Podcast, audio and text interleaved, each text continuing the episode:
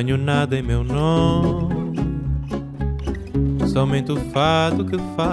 Esto es Vidas Prestadas, un programa sobre libros y sobre mundos posibles. Un programa sobre realidad y ficción, un programa sobre narrativa, sobre teatro, sobre cine, es un programa también sobre las noticias, es un programa sobre todo aquello que puede caber en un libro. Este es un programa para nosotros, los lectores. Y a los que nos gusta leer, nos gusta leer tranquilos, a solas, en silencio, en distintos espacios. A veces también nos gusta que nos lean. Esta vez le pedimos a la escritora argentina Valeria Correa Fis que nos leyera. En voz alta. Cuentos breves, poesía, lecturas para compartir. Lo gris en el canto de las hojas. ¿Qué es un muerto? Es un montón de ropa vacía. Vacía, pero con el olor de un cuerpo que ya no dice nada. No es la sangre de los muertos el problema. El problema es la grasa. La grasa de los muertos que quedan en las cosas que tocaron. Las asas de madera. Lo gris en el canto de las hojas del libro de cabecera o la guía de transporte urbano. Todo eso huele y duele, el rastro del sudor y de las manos de quien ya no se queda pensando bajo el agua, el silencio de quien ya no tiene planes.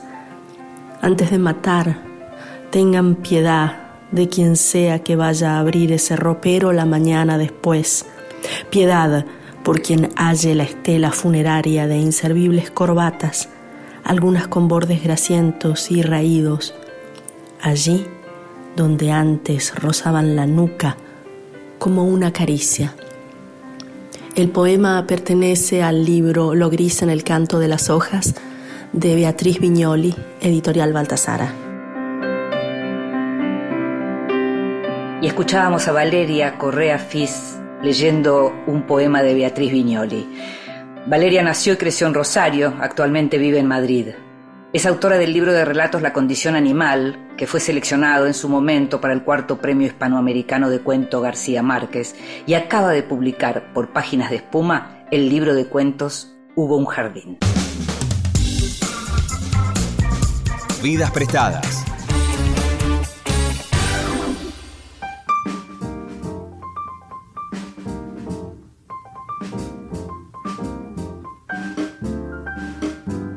Hace muchos años que el de Cristina Rivera Garza es uno de los grandes nombres de la literatura latinoamericana. Escritora, traductora, docente y crítica literaria, además de fundadora del doctorado en escritura creativa en español en la Universidad de Houston, ha publicado entre otros libros Había mucha neblina o humo o no sé qué, Autobiografía del algodón y Nadie me verá llorar. Su último libro es El Invencible Verano de Liliana, por el que mereció el Premio Iberoamericano de Letras José Donoso 2021 y el Premio Xavier Villarrutia en su país. La imagen a la que alude el título se inspira en un texto de Albert Camus, en el que decía, me di cuenta, a pesar de todo, que en medio del invierno había dentro de mí un verano invencible. El invencible verano de Liliana no es cualquier libro para Rivera Garza, como no lo es para sus lectores. Se trata de un manifiesto literario y político, una novela atroz, poesía pura. Treinta años después de ocurrido, la autora narra el femicidio de su hermana Liliana y lo recupera a la manera del expediente que ya no existe y a través de todos los géneros literarios posibles. Liliana Rivera Garza fue asesinada en el pequeño departamento de Azcapotzalco en el que vivía el 16 de julio de 1990. Tenía 20 años, era estudiante de arquitectura y había decidido romper con su novio, Ángel González Ramos, para viajar a Londres a terminar sus estudios e iniciar una nueva vida. El asesino de Liliana, novio desde la adolescencia y prototipo del violento obsesionado, entró a la casa y a la habitación de la joven cuando nadie lo esperaba. Hizo su tarea y huyó. Nunca más se supo de él. Nunca fue juzgado. Cuando ocurrió el crimen, la historia se abordaba en los medios con dos palabras, crimen pasional. Hoy existe otro lenguaje para hablar de la violencia de género y muchos relatos ocultos y silenciados salen a la luz para encontrar, si ya no la justicia de los hombres, al menos la justicia literaria. Te invito a que escuches la primera parte de la conversación con la escritora mexicana Cristina Rivera Garza.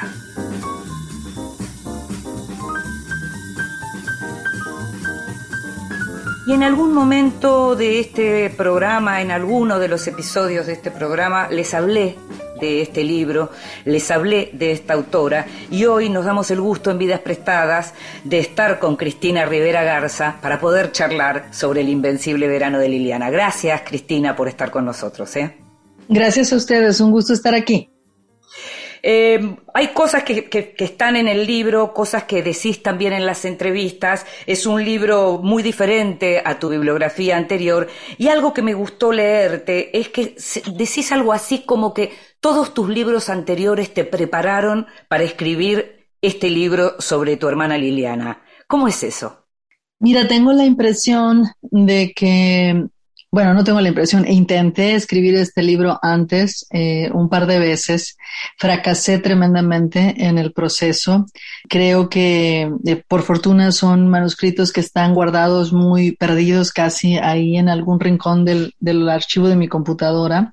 Y yo creo que gran parte de ese de esas fallas tuvieron que ver con que esos manuscritos estaban todavía dentro del registro de la ficción y haber encontrado los, eh, el archivo que mi hermana hizo fue construyendo de sí misma, es decir, tener acceso directo a su voz, ¿no? A su, a su testimonio más, más directo, creo que fue lo que cambió el, la perspectiva eh, el libro cruzó, cruza estas líneas entre la ficción y la no ficción constantemente y eso finalmente me, dio a entender que este sí era el libro, un, libro digno de mi hermana. Digo que todos los demás me, me prepararon porque de alguna manera he estado escribiendo, he escrito ficción, he escrito novelas y cuento, pero también en las últimas fechas me he preguntado mucho y he escrito libros eh, ensayos de tipo ensayístico, quiero decir, en los que esta, este cruce entre la ficción y la no ficción ha sido parte de una interrogación generalizada, ¿no? Eh, y creo que sin ese trabajo habría sido mucho más complicado para mí entender, al menos de una manera tan directa, que los documentos que Liliana dejó de sí misma, que preparó de sí misma, iban a ser tan importantes para, para este proyecto. Vos escribiste el libro 30 años después del femicidio de tu hermana y escribiste en un momento que es el mismo momento en el que muchas mujeres pudieron empezar a hablar de sus propias experiencias, ya como víctimas de la violencia de género o como familiares, en este caso, de un femicidio. ¿Cómo crees o cómo, cómo, cómo sentís vos cuando mirás para atrás el modo en que la era en la que estamos viviendo influyó para que pudieras escribir? Yo creo que es fundamental, la verdad. Este, muchas veces me pongo a pensar en el momento mismo de, de, concebir, de, de, decir, sí, este libro tiene que ir, este es lo que sigue, esto es lo que tengo que estar escribiendo. Y cuando, y cuando recuerdo esas escenas, vienen a mi mente de manera muy directa el performance, por ejemplo, de las tesis, eh, que fue, que fue hecho, que fue presentado, que fue colectivamente mm. presentado en tantas partes del mundo y traducido a tantas lenguas, para mí fue una especie de, de parteaguas emocional. Había ahí, eh, como bien lo sabemos, muchas, muchas cosas que, que formaban parte de mi mundo intelectual y que entendía perfectamente bien, pero tocaron fibras emotivas que para mí fueron fundamentales. Entonces yo creo que ha sido un proceso social que, nos ha costado mucho, eh, movilizaciones constantes y continuas eh, de mujeres, algunas eh, contingentes feministas, otras no, pero muchas en general pues pidiendo justicia, pidiendo igualdad de derechos, eh, pidiendo sobre todo seguridad para, para, una vida digna, pidiendo por supuesto también el derecho al aborto, etcétera. Lo sabemos muy bien, creo que son movilizaciones fundamentales de nuestra época y entre, entre las, sus virtudes, sus muchas virtudes, está precisamente el haber ir eh, construyendo una, un lenguaje lo suficientemente flexible, preciso, sobre todo digno, para poder contar estas historias de violencia no desde el punto de vista del perpetrador, no, no con la camisa de fuerza de la narrativa patriarcal, sino desde el punto de vista precisamente de las víctimas y de sus familias. Eh, justo estás dando en el punto de algunas cosas que quería preguntarte, tiene que ver con algo que también comentaste en alguna entrevista, la relación del dolor con el lenguaje, por un lado, y por otro lado, algo que queda muy claro en tu libro, que tiene que ver con que se cuenta, en términos, en este cruce de géneros que hay, se cuenta perfectamente el modo en que se llega al, crimen, digamos, de tu hermana, pero hay una reivindicación profunda de lo que fue la vida de tu hermana y de lo que dejó tu hermana y de lo que pudo ser tu hermana, que es algo en lo que venimos insistiendo hace mucho para no seguir en la cadena de revictimización. Me gustaría saber cómo vos que sos una persona que tiene tanto trabajo con la herramienta de la lengua y de la narrativa, eh, pensó todo esto y trabajó todo esto para llegar a este resultado. Fíjate que eso fue precisamente fundamental. ¿no? yo no quería volver a contar esta historia, como ha sido contada tantas veces. Hay una industria entera en Hollywood, una industria editorial también, producen grandes cantidades de dinero eh, eh, y de poder, ¿no? Eh, a, partir de los cuerpos violentados de las mujeres, sobre todo de las mujeres jóvenes, lo sabemos muy bien, es la historia que encapsulada en la narrativa patriarcal que se conoce como crimen pasional. uno en el que de una manera implícita, siempre se está culpando a la víctima y se está exonerando al perpetrador. Y yo no quería hacer eso porque, porque creo fundamentalmente que estas violencias son eh, estructurales, que son sistémicas y sistemáticas. Es decir, que no son el resultado de alguna, de alguna pasión desatada, que no son el resultado de algún hecho extraordinario, ¿no? Sino que forman parte de una cadena de acciones cotidianas que por ser tan contundentes y, por ser tantas, se vuelven a veces invisibles y se naturalizan. Entonces me parece que, que la narrativa del, del sujeto, eh, que en algún momento pierde la razón y que tiene una psicología eh, oscura o compleja, una cosa así que es, que es precisamente la del crimen pasional, ¿no? O, la, o, esta que se encarga de, hasta volver glamuroso el rol del, del, criminal. Eh, pues lo, se, se hace a partir de, de acallar precisamente la, la voz y la experiencia de la víctima. Entonces aquí en, en este libro a mí me interesaba mucho precisamente poner en primer plano la vida de Liliana, porque me parecía que esa era una manera en la que todos podemos sentir la inmensidad de lo que se pierde cuando una mujer joven, eh, cuando una mujer en general, cuando un ser humano, pero estamos hablando aquí de feminicidios, ¿no?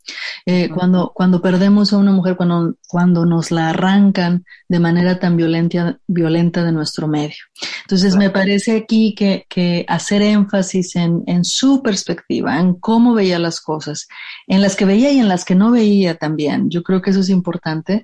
Eh, es, es entre otros, entre otros motivos, es darle la vuelta esta narrativa patriarcal, poner en cuestionamiento el lenguaje y las estructuras, las, las anécdotas, la manera de contar esta violencia para, para precisamente señalar a las causas últimas y a las inmediatas también, ¿no? Está ahí el perpetrador, está el violento, pero el violento es un, como, como se dice tan comúnmente y lo creo, es un hijo muy sano del patriarcado. Hay estructuras detrás de él, hay, hay todo un sistema que valida ¿no? Esta, esta cúmulo de violencias cotidianas y extraordinarias contra las mujeres eh, de manera, pues, de todos los días. Nos sorprendimos mucho, o tal vez no nos tendríamos que haber sorprendido tanto cuando en nuestro caso acá desde el sur leímos lo que pasó en la entrega del premio Villaurrutia cuando un escritor, un señor mayor, Felipe Garrido, em, se mostró como un crítico literario más diciendo que le faltaba algo de saber más del personaje del asesino de Liliana en tu libro, eh, como, como borrando por completo todo esto de lo que estamos hablando, digamos, como haciendo caso omiso de todo esto de lo que hablamos eh, todos los días, a toda hora, desde hace ya bastante tiempo. ¿Cómo, ¿Cómo lo recibiste vos en términos de sorpresa, no sorpresa? ¿Qué te pasó en ese momento? Mira, por desgracia, ese es un punto de vista muy común también, ¿no? No es común que, que algo, que un comentario de ese tipo ocurra precisamente durante, el, durante la ceremonia de la entrega de un premio, y eso habla mucho del tipo de libertades y privilegios que algunos miembros de la comunidad literaria se dan, se otorgan a sí mismos, ¿no? Pero por desgracia, tanto esa actitud como lo que, como el contenido de sus palabras, pues dan cuenta de una ceguera fundamental y es el seguir creyendo que estos son eh, eh, crímenes, eh, como decía antes, resultados de la psicología torcida de algún individuo. Y creo que lo que, lo que, lo que no pueden entender, lo que no quieren entender, lo que si lo entendieran tendrían que poner en cuestionamiento su propio lugar en el mundo, es que estamos hablando aquí de violencias sistémicas, ¿no? Entonces, para poderlas ver, para poder entender cómo se van diseminando en el día a día, ¿no?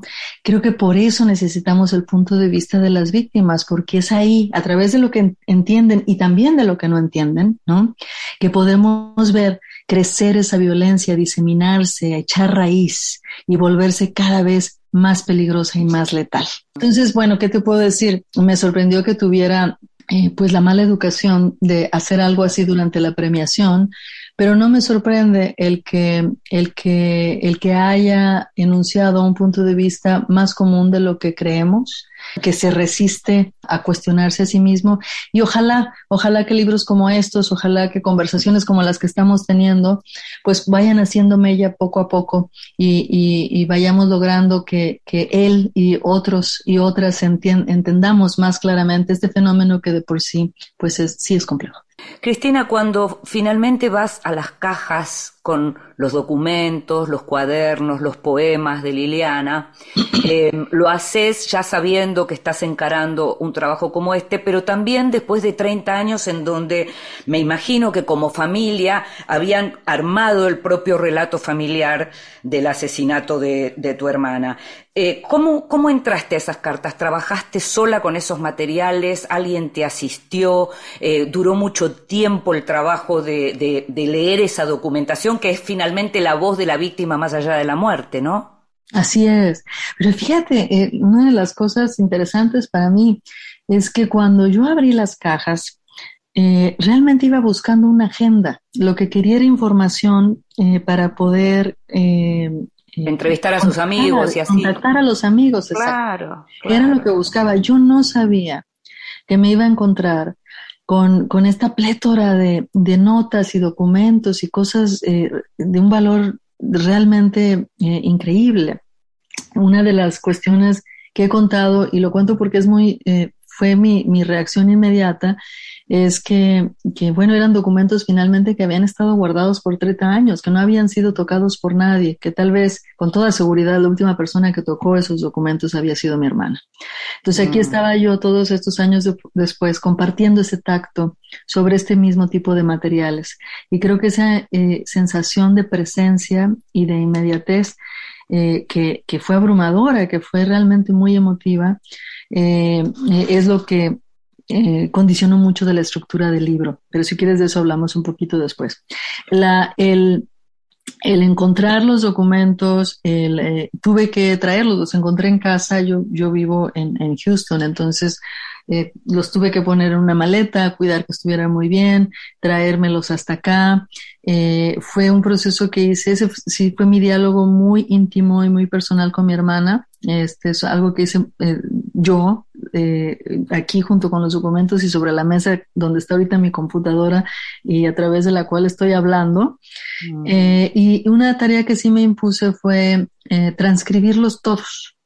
Eh, quería entender, quería, los organicé, no venían, no venían en orden cronológico, este, estaban, pues, como uno avienta cosas en una caja, ¿no? Claro.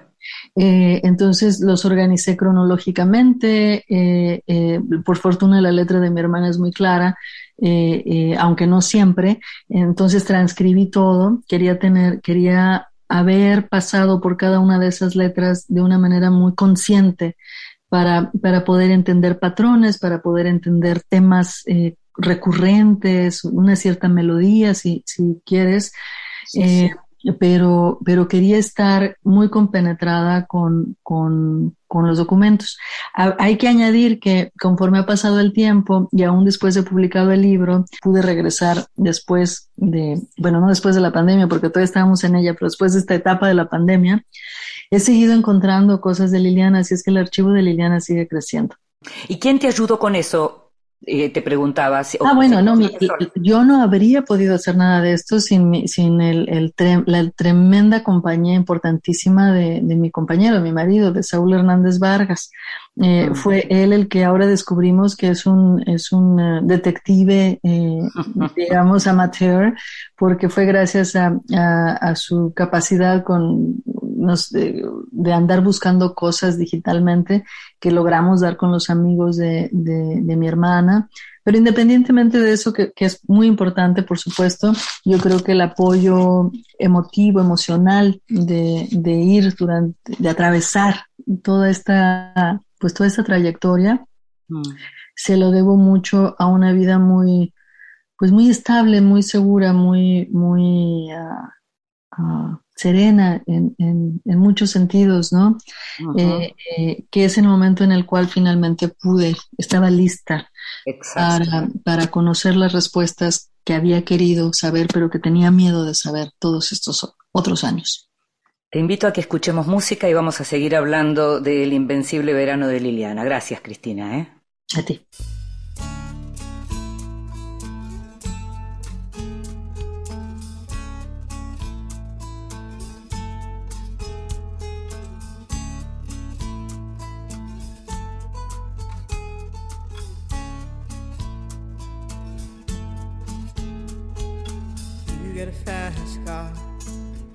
Want a ticket to anywhere.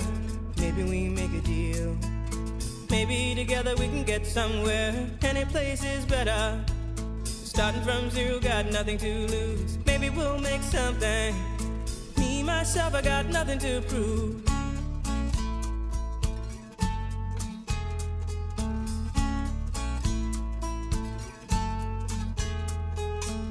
You got a fast car. I got a plan to get us out of here. Been working at the convenience store.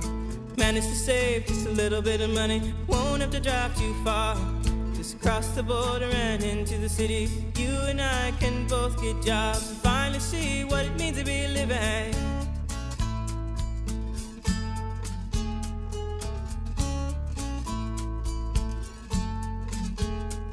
See, my old man's got a problem. Yeah, but the bottle, that's the way it is. He says body's too old for working. His body's too young to look like his. My mama went off and left him. She wanted more from life than he could give. I said, somebody's got to take care of him. So I quit school, and that's what I did.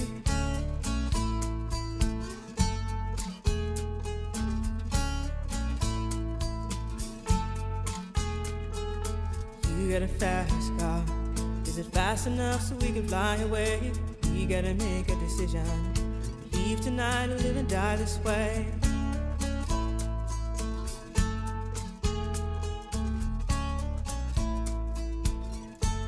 So I remember when we were driving, driving in your car. Speed so fast, I felt like I was drunk. City lights day out before us, and your arm felt nice wrapped around my shoulder. And I, I had a feeling that I belonged. Had a feeling I could be someone, be someone, be someone.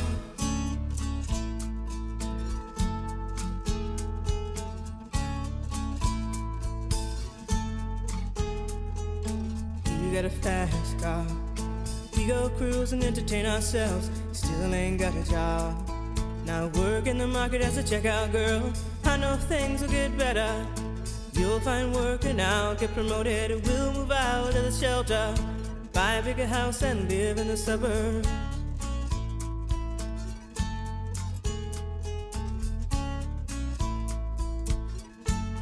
I remember when we were driving, driving in your car. Speed so fast, it felt like I was drunk.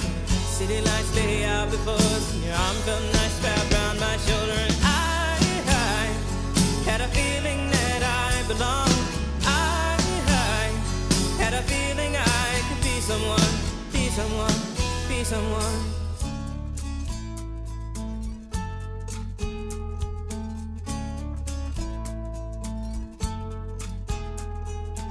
You got a fast car. I got a job that pays all our bills. Instead of drinking late at the bar, some more your friends than you do your kids. I'd always hope for better.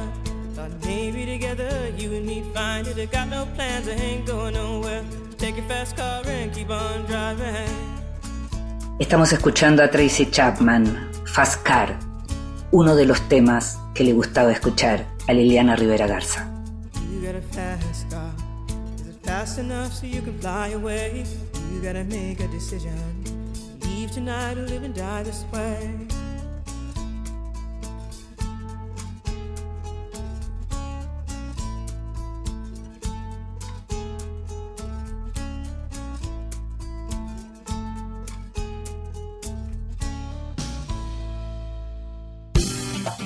Estás escuchando Vidas Prestadas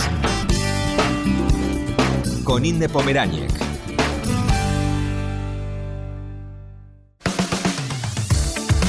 Continuamos en Vidas Prestadas. Y seguimos en Vidas Prestadas, este programa sobre libros y sobre mundos posibles. Y me quedo pensando y, me, y a veces me faltan las palabras porque es un libro, El Invencible Verano de Liliana, que hace que por momentos a uno le falten las palabras o le sobren y no sepa muy bien cómo ponerlas. Y ahí recién me decías, Cristina, de hablar de la estructura y quería preguntarte, porque es un libro complejo, eh, en principio, cuando uno lo lee fluye, pero esto de que sea crónica, legajo, archivo, ensayo, narración, ficción, no ficción, digamos, eh, es bien complejo. ¿Cómo trabajaste esto? Gracias por hacer esa pregunta, porque mira, a veces veo comentarios que me gustan mucho, por cierto, eh, de, de, lectoras y lectores que dicen, es que, es que así pasó, es, es, es muy real, ¿no? Es exactamente como se desarrollaron los hechos. Eh, me da gusto que, que, esa sea la impresión, ¿no? Que produce, el efecto que produce, que producen las decisiones literarias que tomé eh, cuando fui estructurando el libro. Eh, eh, evidentemente, pues así, así las cosas no pasaron, ¿no? El libro no está ni siquiera organizado cronológicamente. Empieza con, con mi recorrido eh, eh, por la Ciudad de México, una ciudad que compartí con mi hermana en la década de los noventas, eh, y el recorrido pues tan, tan tortuoso por las instituciones de impartición de justicia de México, ¿no? Uh -huh. y, y, y, aunque hay un momento en el que empezamos en la adolescencia de Liliana, que es de, de donde parten muchos de sus escritos, eh, su infancia más remota aparece hacia el final del libro, ¿no? En, un capítulo antepenúltimo. Es decir, hay una, una relación no, no cronológica eh, de temporalidades que se van yuxtaponiendo constantemente y de voces también y de perspectivas aquí. Me interesaba, como te decía antes, que el lector eh, tuviera la sensación que yo tuve cuando abrí esa caja con los documentos de mi hermana y la sensación era que Liliana estaba ahí, eh, que era posible alcanzarla. Había una, una, una sensación de que, de que todavía la podía alcanzar, ¿no? Y de que esta era la, el, el, acceso más directo a esa presencia. Entonces, esta, esta sensación de presente, de simultaneidad, fue algo que tuve muy en la cabeza cuando, cuando empecé a organizar el escrito. Había que pensar cuándo entraban los documentos, qué cantidad de documentos, porque hay muchísimos más de los que aparecen en el libro, por supuesto. Eh, cómo intercalarlos, cómo crear patrones de juxtaposición entre el documento, mi, mis intervenciones, las intervenciones de otros, todo para crear una especie de melodía de la que hablaba antes, ¿no? Creo que también fue, fue importante el, el, uh, el ir. Eh, yo quería que este libro fuera sobre Liliana, no sobre mí, pero a la vez no la podía dejar sola en la palestra del libro, ¿no? Tenía, tenía también que arroparla y acompañarla. Entonces, encontrar ese balance es, es bien difícil porque no quería escribir el típico libro de que parece que es sobre otra persona, pero uno termina hablando nada más de uno mismo y de su dolor siendo claro. tan enorme como es, yo no quería que ese fuera el punto del libro. El punto del libro es la vida de Liliana, ¿no? Lo que perdimos todo lo que perdimos cuando la perdimos a ella, ¿no? Entonces, ir... Ahora, ir- per- perdóname, perdóname, ir- Cristina, pero estamos hablando justamente de una estructura que además incluye, de algún modo, un relato coral, pero, pero hay claramente quien narra, o sea, es- Sí. eh, están las fuentes, si, si lo pensamos como un trabajo también de, de investigación y de historia, están las fuentes, están esas voces, pero hay una voz fuerte de narrador que se mantiene y que me parece que es esto que estás señalando y que me gusta mucho pensar que no podías dejarla sola. No, no podía y no quería dejarla sola, exactamente. Eh, y quería que, que- quería que esta voz narrativa fuera un acompañamiento constante, pero discreto también. Entonces yo no podía, eh, lo vi como mi responsabilidad, ¿no? El estar ahí constantemente. Eh, finalmente, eh, eh, eh, como autora, estaba tomando pues las decisiones más importantes, las, todas las decisiones del libro, que entra y elegir los materiales, saber cuándo entran y cuándo no, cuándo darles énfasis y demás. Ahí ya está toda mi labor. Pero también en términos de la, de la función narrativa, eh, a veces era importante eh, hacer explícita mi experiencia, pero muchas veces no. Entonces, el, el detenerme, el no editorializar, creo que fue importante. El no tratar de traducir a Liliana, el, no, el, el, el cada que me tentaba decir, pero lo que ella realmente quiso decir es esto. Claro, O interpretar, digamos, claro. Exacto.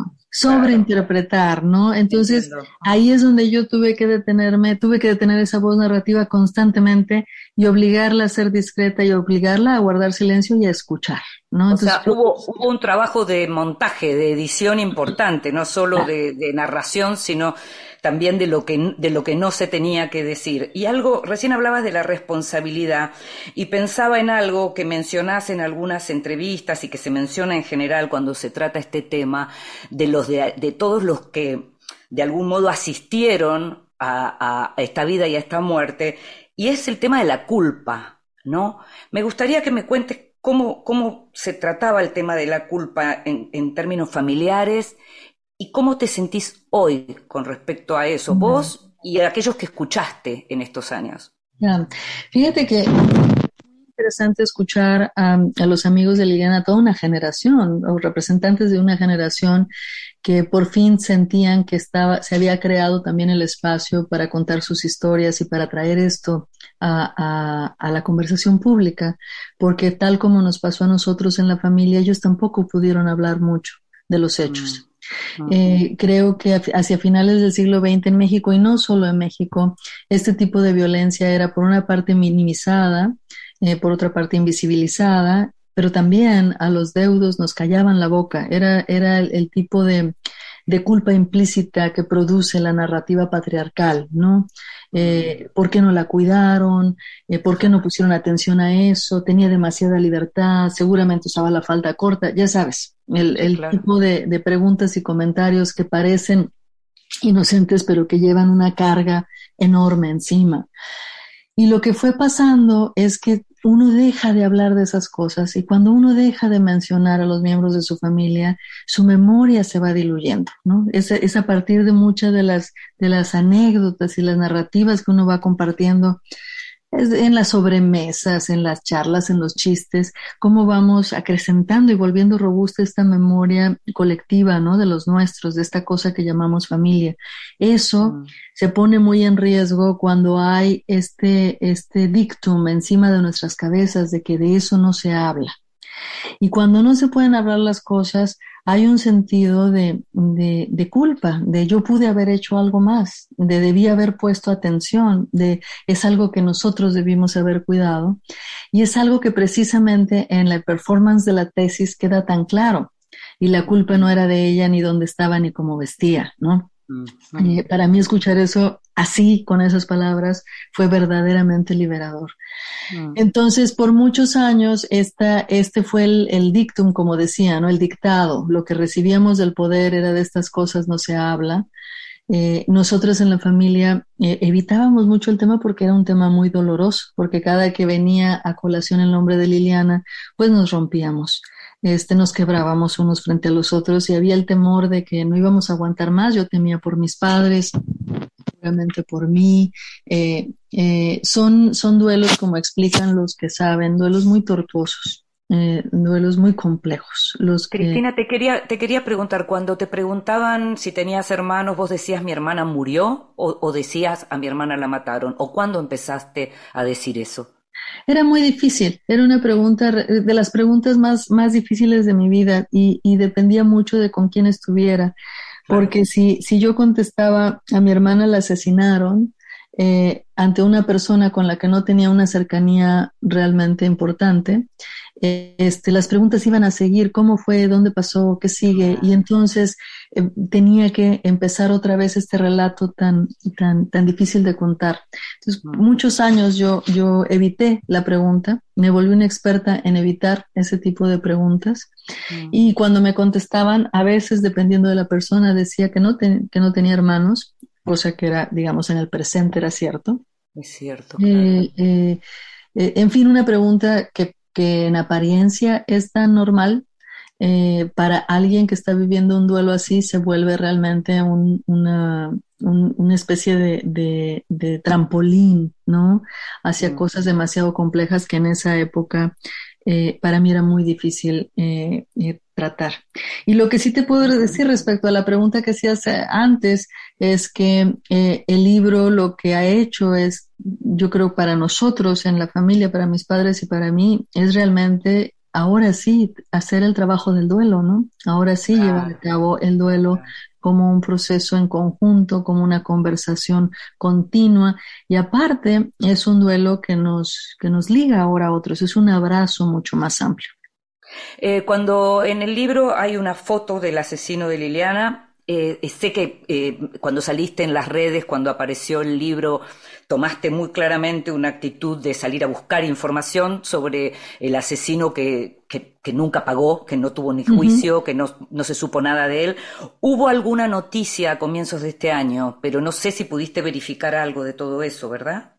Mira, eh, lo que te puedo decir es un, una cosa importante antes de llegar a, a los datos, es que yo sí creo que las narrativas deben de ser distintas, es decir, que, le ten, que tenemos que darle, dejar de darle protagonista al, al asesino o al presunto mm. asesino en este caso, pero sí es necesario nombrarlos, ¿no? Entonces el nombre de esta persona aparece ahí, es Ángel González Ramos, y aparece el nombre de su madre, Irma Ramos, y el nombre de sus hermanas, Verónica y Adriana González Ramos, porque son parte de una familia eh, eh, cómplice de un claro. asesino, que después me enteré eh, a partir de unos datos de, de, lectores que llegaron a este correo electrónico que pusimos a funcionar eh, cuando salió el libro, eh, que Ángel González Ramos había huido muy poco después del asesinato, del feminicidio, a Estados Unidos, donde vivió bajo el alias de Michel Angelo Giovanni. Uh -huh. Y me decía la información que había muerto el 2 de mayo del 2020.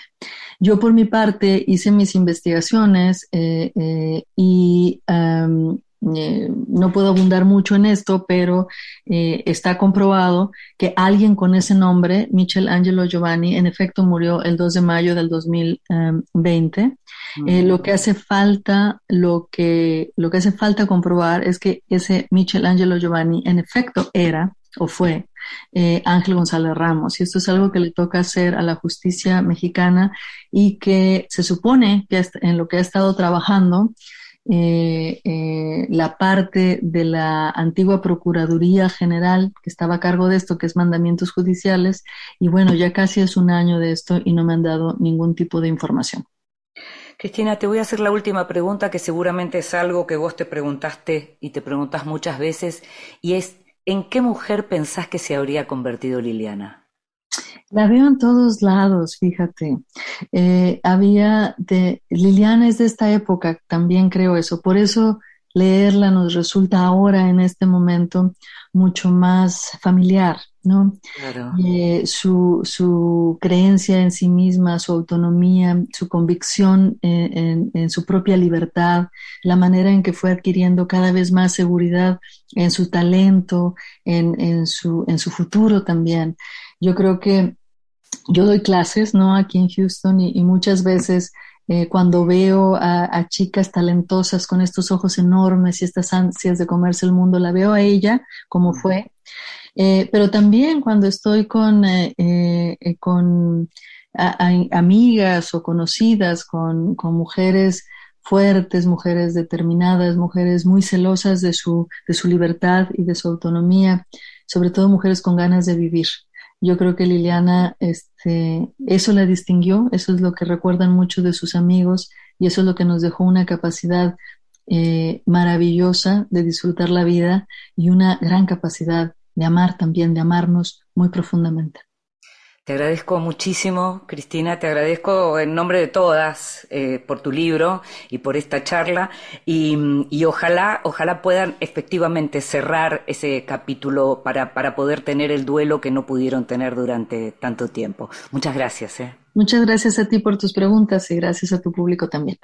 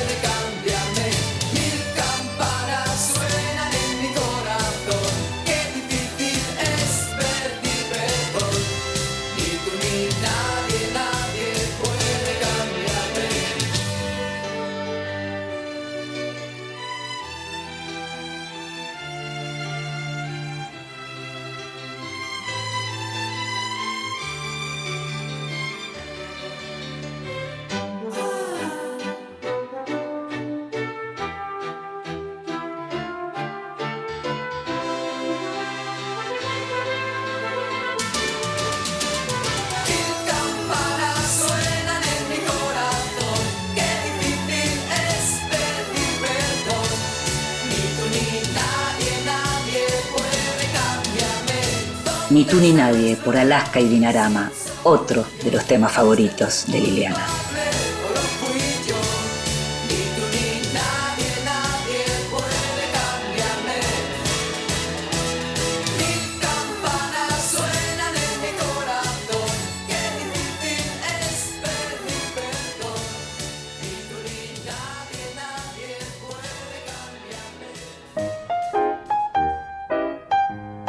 Te regalo un libro.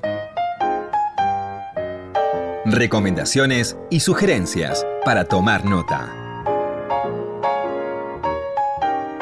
Hola, soy Camilo Sánchez, periodista, autor de las novelas La viuda de los Van Gogh y La Feliz, eh, editor en el sello El Bien del Sauce. Y en los últimos tiempos estuve sugiriendo y regalando mucho el libro La poesía reunida de la brasileña Delia Prado que hizo Griselda García, un libro donde se conjugan largos poemas con poemas muy concretos, mínimos, de tres o cuatro palabras, como uno que ahora me acuerdo que dice, por ejemplo, de tripas, corazón. Nada más que eso. Y antes, en el tiempo, por ahí fue, fue La balada del Álamo Carolina, Haroldo Conti, libro que regalé mucho, no se conseguía, y yo había tenido acceso a algunos por, por un trabajo que estaba haciendo en el año 83. Y bueno, es un libro por millones de cosas. Un libro memorable de Haroldo, no sé, eh, central, diría, de la tragedia argentina, ¿no? Era la voz de Camilo Sánchez, periodista, fuimos compañeros con Camilo muchos años, un gran colega, autor de las novelas La viuda de los Van Gogh y La feliz y editor del sello El bien del sauce, que nos regalaba la poesía reunida de Delia Prado, la autora brasileña, y el clásico La balada del Álamo Carolina de Haroldo Conti.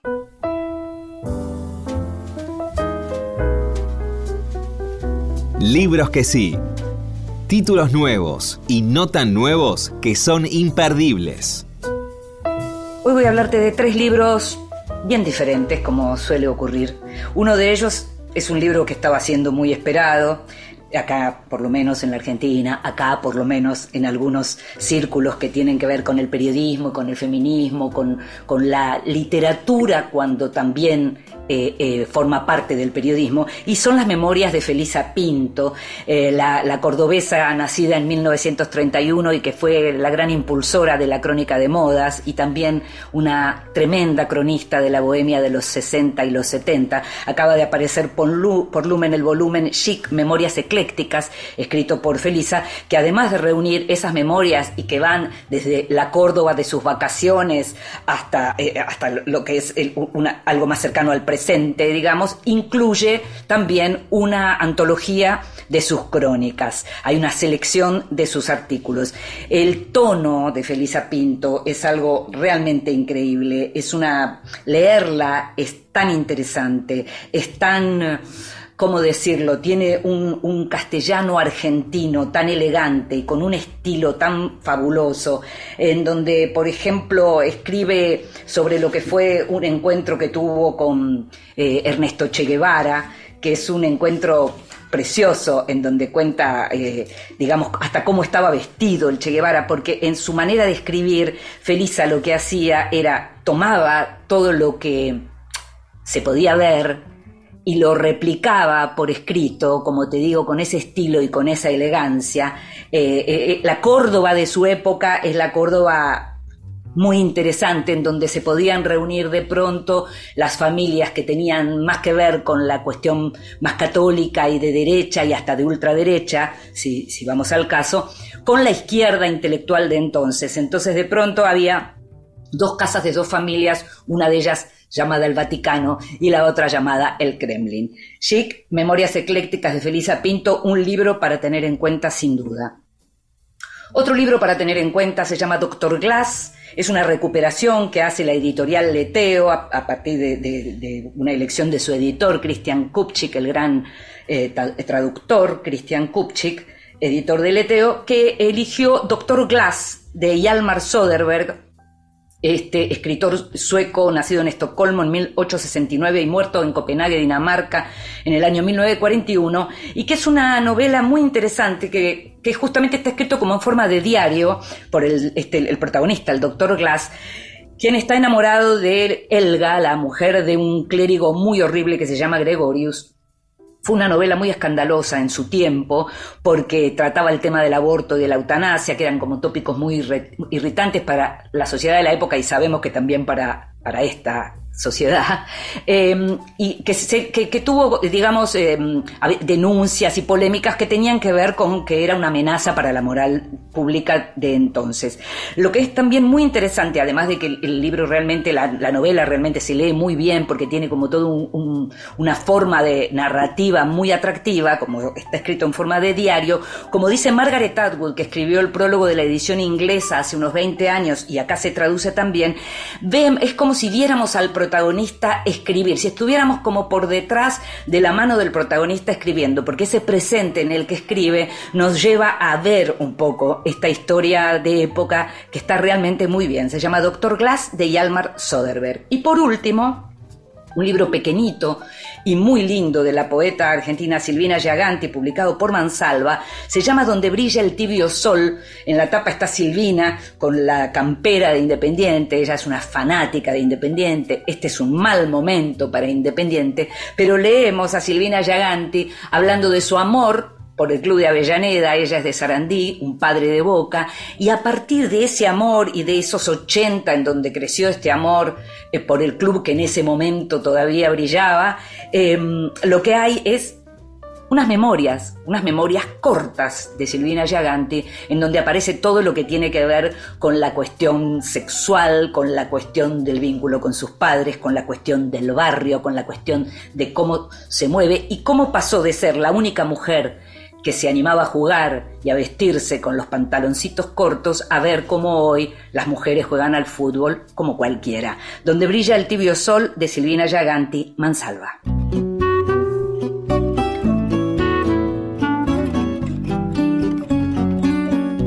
Y llegamos al final de este Vidas Prestadas. En la operación técnica estuvo Ezequiel Sánchez, en la edición Ignacio Guglielmi, Gustavo Kogan estuvo en la producción consiguiendo todo y mucho más. Sabés que vas a poder escucharnos en la página de la radio o en tu plataforma de podcast favorita. Me llamo Inde Pomeraniec y nos estamos escuchando. Chao.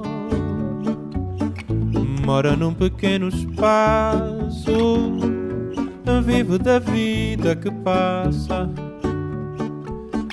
De amores que vão e vêm. Nada possui meu nome E nem vejo ninguém